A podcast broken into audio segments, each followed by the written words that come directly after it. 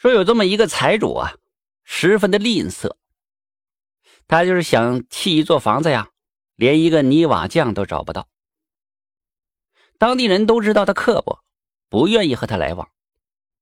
但是凑巧有一批外地来的工匠们不理解细情，这财主啊，赶紧就把他们雇下来了。第二天天还没亮呢，财主就去喊这工匠们出工。等太阳升了老高了，才送来这饭。工匠这么一看呢，是一桶照得见人的稀饭和一碟臭咸菜，气得工匠们就要摔碗。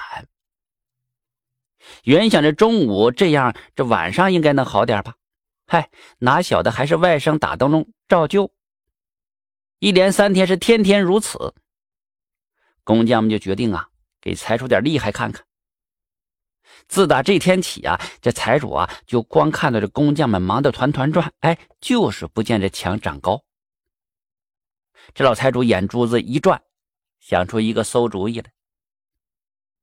第二天是财主老婆的生日，财主叫这厨师啊买了一些大鲢鱼，吩咐厨师把这鱼肉做菜办席，把剩下的鱼头啊。烧给这工匠吃，想给工匠们抹点糖。他再一想，那鱼头上的骨头太多了，这吃起来这费劲儿啊，费功夫，便对厨师说了：“呃，把鱼头上的骨头啊，呃，想办法取掉了，把这鱼头和肉啊烧成一个菜哈。”这厨师一听，心里就火啊，平日里的财主对他也很刻薄。他就想了，好啊，我就烧一个柴烧鲢鱼头。他就把这鱼头啊一劈两半，冲洗干净了，煮到离骨的时候，把这骨头拆去了，再下锅加这油盐葱姜等佐料，越烧越生气。这财主真小气啊！顺手把那案板上的什么金针呐、木耳抓了几把，想想还是气，又把这案板上的一碗鸡丝也倒进了锅里了。但是，一想还是不解气，又把那原汁鸡汤舀了几勺子。这时候他心里才舒坦些，一尝，这这不错呀，鲜美透了这呀。菜就端到了工匠们面前了。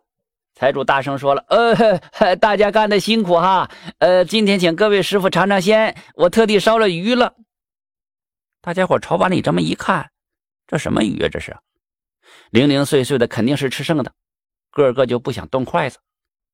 厨师在一旁说了：“啊，呃，各各位师傅啊，尝尝尝尝，呃，这是我家祖传的。”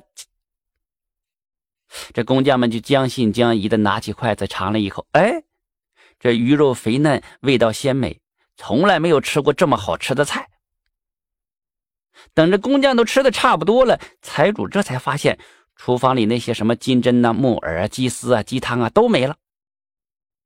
这一气之下，财主就把这厨师给赶跑了。这厨师啊，原本就不想再受他的气了，回去自己开了一个饭馆，就做这个柴烧鲢鱼头。